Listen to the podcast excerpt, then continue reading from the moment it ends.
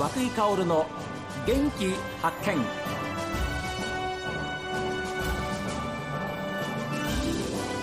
おはようございます。和井薫です。和井薫の元気発見。一日の始まりは私が発見した北海道の元気な人と出会っていただきますが今週は視覚障害ランナーでありインクルージョンという考え方を提唱する函館視覚障害者福祉協議会理事長島真一郎さんにお話を伺っています。このインクルージョン手引き書今回まあ最新版が、えー、今年の2月。2月ですよね、はいはい、ですからこれで6冊目うんと同じ内容のあの電子書籍も入るから含めば6個か。はい。でこれ函館限定版ですか？今回はですねアマゾンに今までアマゾンに出したんですけど、えー、アマゾン書店はあえて出さずに、はい、もう函館に軸足を置いて、うん、えー、ボトムアップでやっぱりインクルージョンというのは広げていきたいなって思いがあって函館限定版にしました。でしかもあの本屋アマゾンに置いてないつまりはその函館の書店でしか買えないようにしました。蔦屋書店函館にあるんですけど、えそこだけでしか取り扱ってないです。という、まあ、限定版です、はい、はい、で島さん前もお話伺った時にあのブラインドスポーツの体験教室っていうのをずっとやってらっしゃいましてね、でそういう子どもたちのなんていうんでしょうこう初めて、まあ、経験する、最初は戸惑いがあってもだんだんそれが、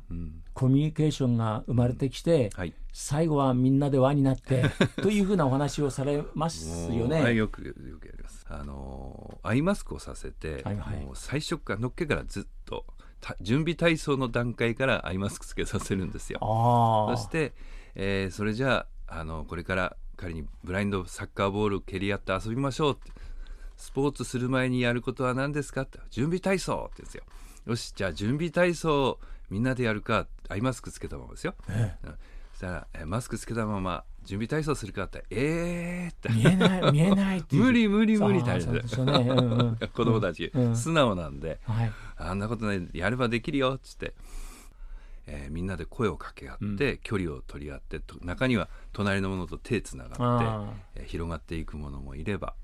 そういうことが自然と生まれていくんですね。でそれで感覚を覚えるわけですね。そうそうそうそう。難しいできないと思ったけども、うんなやればみんな普通にできるんだってことを感じて体で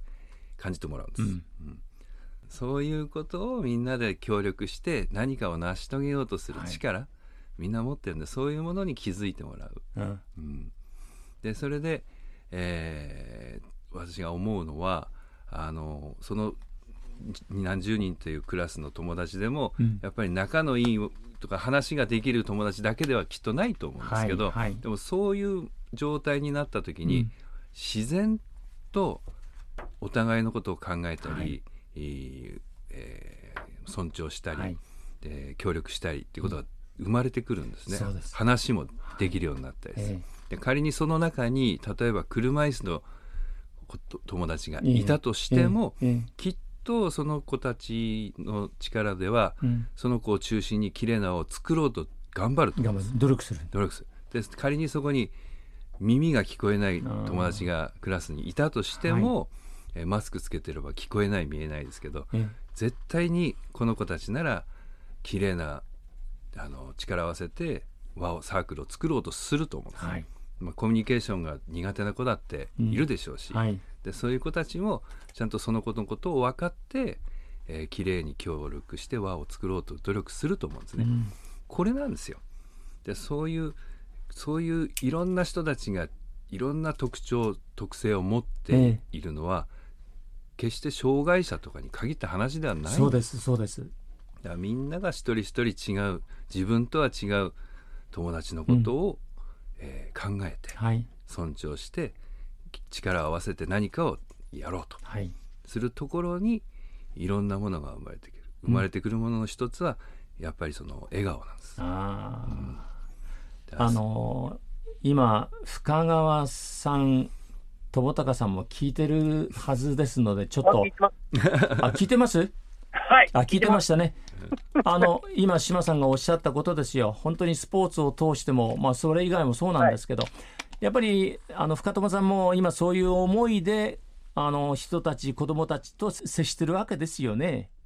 そうですね、やっぱり笑顔が、やっぱり大人にもパワーを与えますし、はい、それも子供同士もそうですけど、やっぱりその場の空気を一気に変えるので、うん、僕もできればというか、まあ、あのいろんな人たちがその場所に来てくれて、そして関わりを持って笑顔になれるような空間を自分自身も作ろうと、やっぱりいつも思ってるので、自分が笑顔でいないとなかなかそうはならないので、いつも笑ってます。いや、それが大事なんでしょ、やっぱり、うん、そうなんですね。あの深みがあのかんを感じます、最近のトモさんを見てると。あ。うん、あのサッカー選手だった鋭さはやっぱりまだまだありますけども、うん、やっぱその中でねその人間の広さとか深みとか、はい、そういうのを感じるのはやっぱり彼はあのトモさんはトモさんなりにっていうかな、いろんな経験をしてきてるから、はい、今があるんだと思いますけどこれって大事なんですよね。あの絶対人間って光と影があって、えー、影がなければ光はないので、え。あのまさにそういうものが今非常に熟成されてきてるからぜひあの今の深川智隆さんを見てほしいですね。うん、なんだ聞いてたんですか？なのか。いいとこで今ちょっとあの、はいはい、つながってるの？みたいな感じでちょっとつながっちゃいました。はいはい。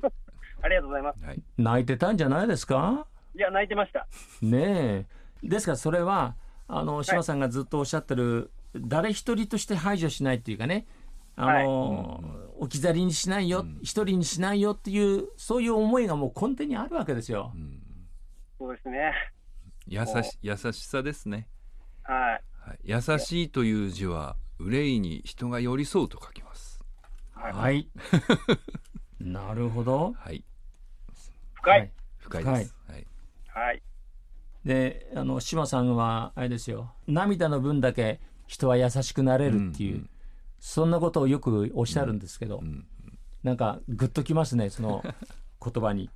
ありがとうございました。ありがとうございます。またお会いしましょう。はい、はい、ぜひよろしくお願いします。ありがとうございます、えー、島さんこれからの目指していく、目指していきたいもの、うん、うん。やりたいこといっぱいあるんです、ええ、でもう生涯死ぬまでチャレンジャーで居続けたいと思ってますがあ今あの私は函館の人間なんですけど、はい、まあ、函館からボトムアップで、はい、あのぜひインクルージョンの聖地を作っていきたいなってそうです、ね、思ってます。はい。